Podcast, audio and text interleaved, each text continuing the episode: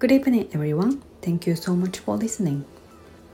I will tell you about a travel story that my friend experienced several years ago. It happened on a train heading to North Korea. He registered for a tour and took the train crossing the border from China. The train's seats mostly face each other.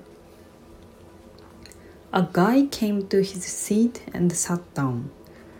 My friend tried to talk with him, asking about what do you do for living, where are you going.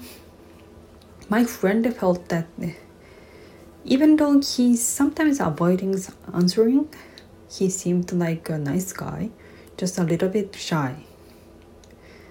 The man left after several stations. Another guy sat down across from my friend, saying, I am the boss of the guy who sat with you.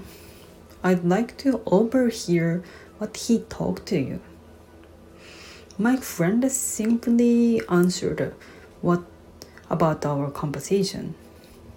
Curiously, my friend asked the new guy, What is your work? The guy replied, I'm just a proletarian. That answer clearly indicated he's from North Korea.